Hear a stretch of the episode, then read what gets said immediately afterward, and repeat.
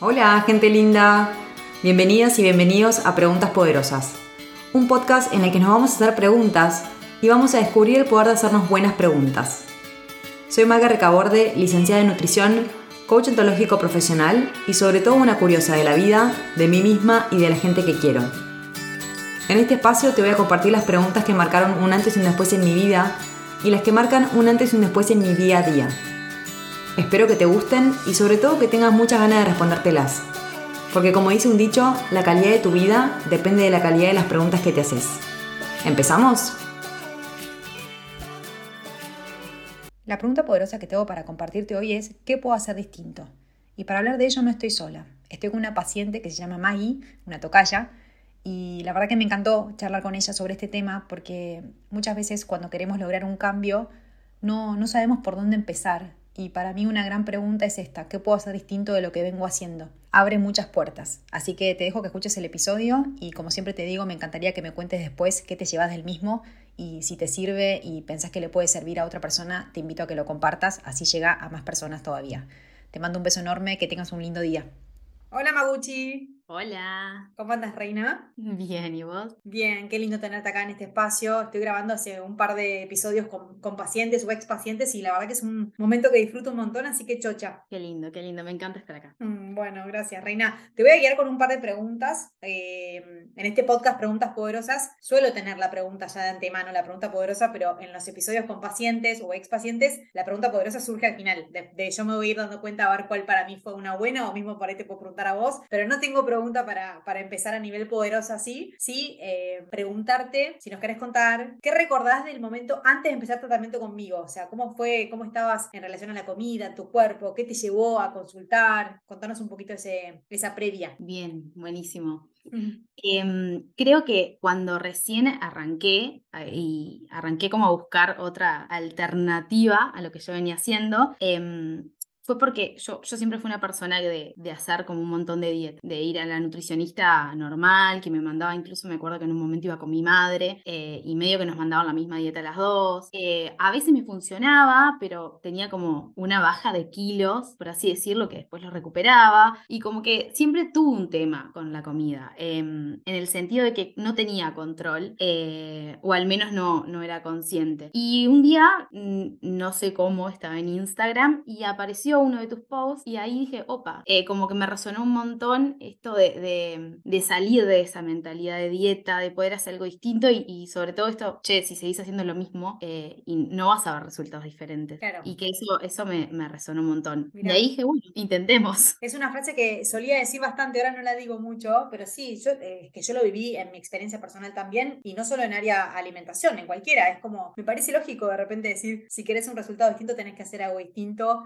y no más de lo mismo, porque claro, vos hablas de otra alternativa. O sea, vos ya habías probado bastantes estas dietas convencionales o nutri, no, no, eh, no lo quiero decir mal, ¿eh? pero nutri convencional de la fotocopia, mismo eh, en tu caso con tu mamá, como dos personas totalmente distintas y una misma indicación, te hacía ruido eso. Sin embargo, era como que, bueno, lo conocido no me funciona, ¿y qué, y qué sí? ¿Qué, qué, qué, qué es lo desconocido? Claro, sí, incluso em, con mi mamá nos pasaba que al tener diferentes edades y diferente metabolismo o distintas necesidades, me pasaba que yo a veces adelgazaba y ella no, entonces era, pero ¿por qué si estamos haciendo lo mismo? Era, claro, o sea, no tiene nada que ver quizás eh, lo que necesita una o la otra. Eh, y nada, y yo también tenía como, como un tema ahí de falta de, como de conciencia del comer, que como que estaba pensando todo el tiempo en comer, pero no a un nivel consciente. Era como que, mm. eh, nada, como que pensaba siempre en lo que iba a comer, pero como un, no sé, era como una obsesión un poco con la comida. Qué interesante lo que decís, Magu. Sorry, yo cada tanto te voy a ir frenando, pero porque me parece importante para resaltarlo en el episodio, que el hecho de que vos le dediques tanto tiempo a un tema no significa que es igual al nivel de conciencia. O sea, vos le dedicabas un montón de tiempo a la comida, al pensamiento al menos de la comida, y sin embargo tu nivel de conciencia era bajo. O sea, es muy loco, ¿no? Porque por ahí decimos, ah, si sí o sí me dedico tiempo es porque soy consciente. No necesariamente. Yo entiendo por qué puede llegar a ser, pero vos sabés por qué. Si yo te pregunto ahora, ¿por qué sería que aún dedicándole mucho tiempo no estabas consciente? ¿Qué,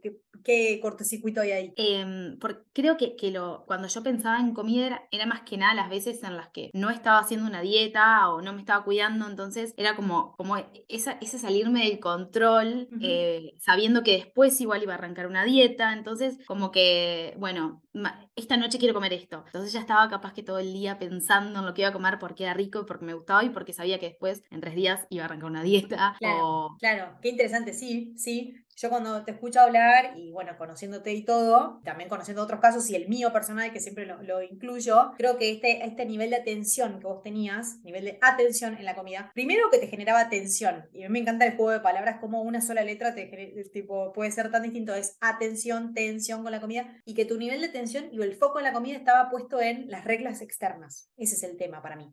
Si vos pones misma atención en la comida, pero en relación a tu cuerpo, es la comida con mi cuerpo me genera nivel de conciencia. En cambio, la comida con las reglas externas me genera desconexión, descontrol, eh, no sé, mambo, eh, todo eso. ¿Cómo lo ves? Sí, sí, tal cual, sí. Hmm, ok, ok, ok. ¿Y te, te, acordás entonces ese momento donde dijiste, bueno, eh, veo el, posteo, te apareció un posteo mío, así medio de casualidad, y el momento de pedir ayuda o de consultar, no sé, el tema de las consultas y demás. ¿Te costó ese momento o, ya estabas realmente muy consciente de que necesitabas hacer algo distinto? ¿O fue más un tiro tipo en una pileta que no sabes si hay agua? ¿Qué onda? ¿Cómo fue? Em, en realidad estuve un rato, un tiempito, que te arranqué a seguir y empecé a ver cada vez más posteos. Y desde el primer posteo me resonó, pero me llevó un tiempo como decir, tipo, bueno, voy a consultar.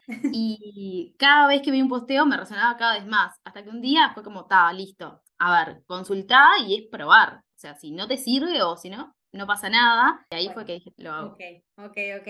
Bien. Eh, ¿Te acuerdas el objetivo que tenías? Así, eh, ¿qué, recuerdo tenés que, que, me hayas dicho? Tipo, ah, quiero, porque viste que yo siempre soy de preguntar, ¿en qué te puedo ayudar? Es como la primera pregunta que hago, ¿en qué te puedo ayudar? ¿Cuál era tu objetivo? Creo que un poco charlando en la primera consulta y me acuerdo hasta hasta el día de hoy, fue que medio que llegamos a la conclusión y yo llegué a la conclusión de que en realidad no, como que lo que quería era estar en paz y tranquila con mi cuerpo, eh, no tanto una, un descenso de peso, porque a mí me pasaba un montón de, yo pesaba tanto en un, en un momento, entonces quiero llegar a ese peso y claro, me frustraba porque yo también ponía ese peso ideal cuando tenía, no sé, 14 años, entonces era, si algún día pesé eso, ahora puedo y debo hacer eso y no.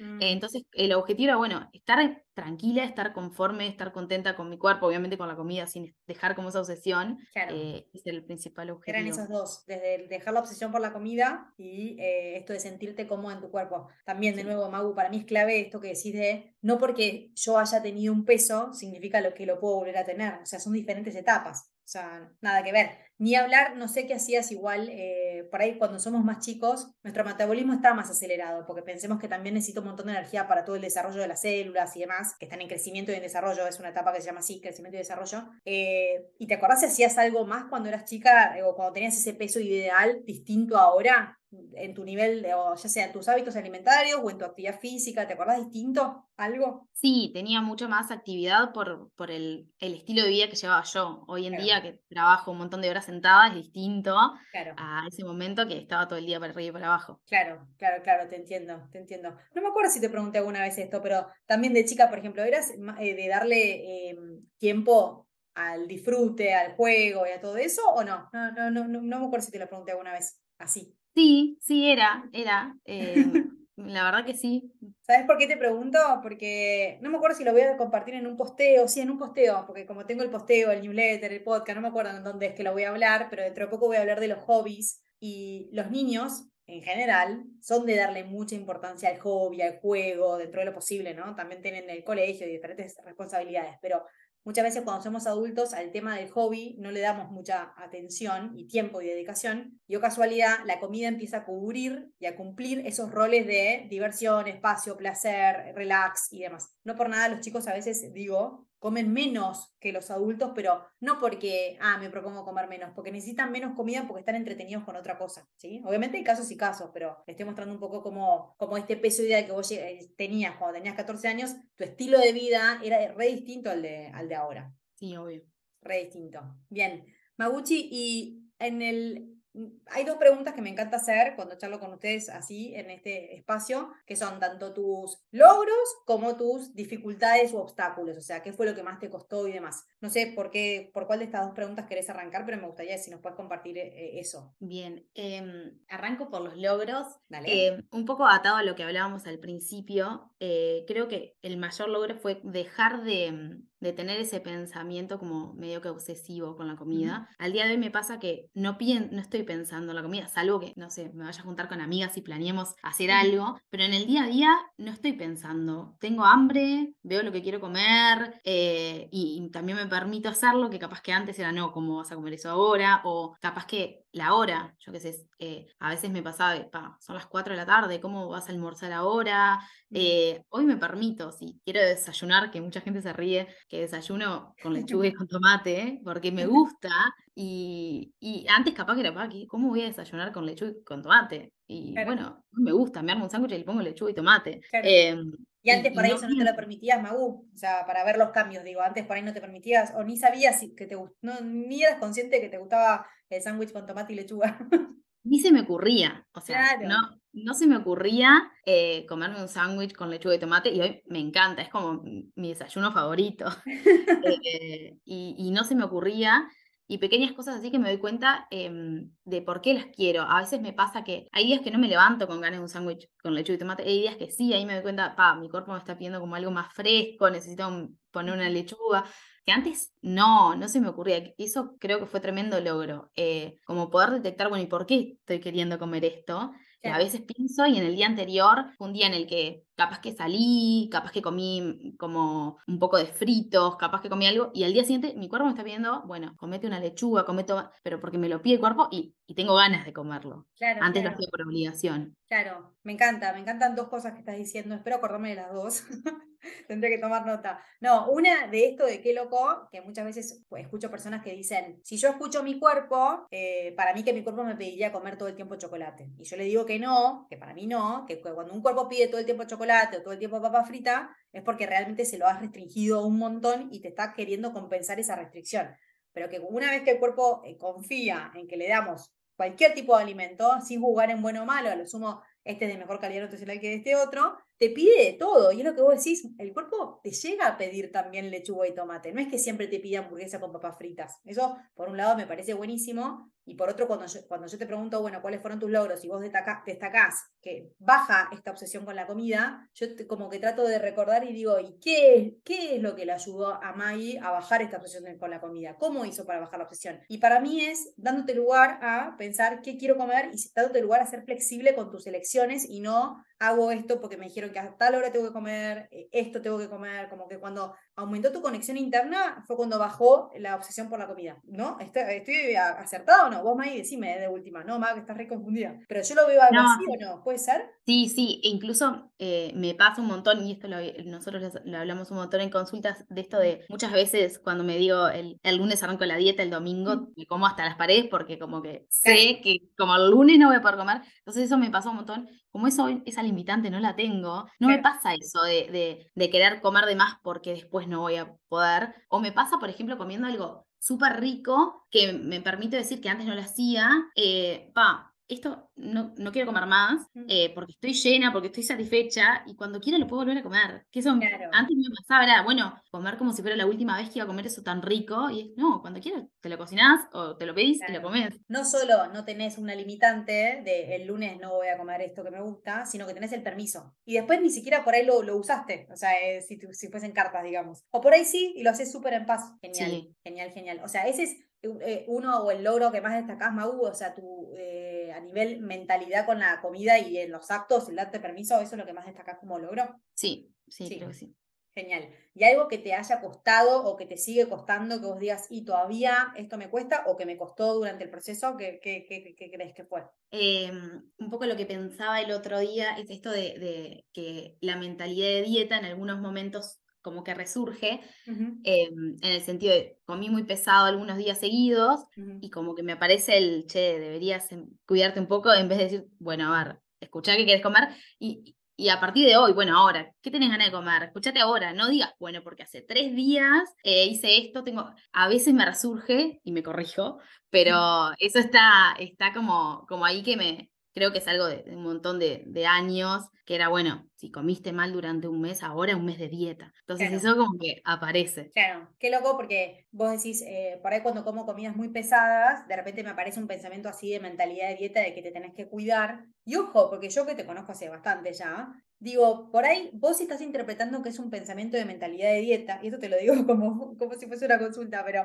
eh, vos, vos por ahí estás pensando que esa incomodidad tuya de que te sentís pesada porque, no sé, X cantidad, tuviste, no sé, mucha picadita, mucha cervecita, lo que sea, vacaciones, etcétera, por ahí lo asocias a un pensamiento de mentalidad de dieta y en realidad por ahí es un mensaje de tu cuerpo de, che, Maggie, dame algo más liviano, ¿entendés? No necesariamente hoy, con lo que estuvimos trabajando, es un pensamiento de mentalidad de dieta y que te dice cuídate, igual restringite. Por ahí es un, mensaje de tu cuerpo sano, sabio, que te confía en vos y que te dice, May, necesito algo más liviano, cuídate, cuídate en el buen sentido, no con restricción. ¿Me explico dónde voy? Pero está buenísimo. De hecho, en el formulario pones, cuando yo te hago esta pregunta, decís eh, que por ahí sí te aparece un pensamiento, y esto sí es mentalidad de dieta, que tengo que comer menos. tipo, tengo que comer menos, tengo que comer poco. Eso sí es mentalidad de dieta. En cambio, si vos decís, ¿qué quiero comer? ¿Qué me está pidiendo mi cuerpo? Ah, me está pidiendo boliviano. ¿Y qué cantidad es suficiente? Esta, eso no es mentalidad de dieta. Ahí vemos la diferencia. ¿Lo ves ahora? Sí, sí, claro, sí. genial, genial, genial. Maguchi, y si no sé si te pasa de tener amigas o si vos conocieses a alguien, eh, alguien está escuchando el podcast que dice, me siento perdida, de verdad que eh, me gustaría hacer algo distinto, o esta frase que vos trajiste de si quieres resultados distintos, hacer algo diferente. Me gustaría hacer algo distinto, pero me da miedo. Muchas veces yo conozco personas que no quieren probar este tipo de tratamientos porque les da como que es obvio que si no hago dieta no me voy a cuidar bien, o que me da miedo soltar la dieta. ¿Qué le dirías a esa persona que quiere lograr resultados distintos, pero que le cuesta querer hacer algo distinto, como le da miedo? Em, yo diría cuando quieras, ¿eh?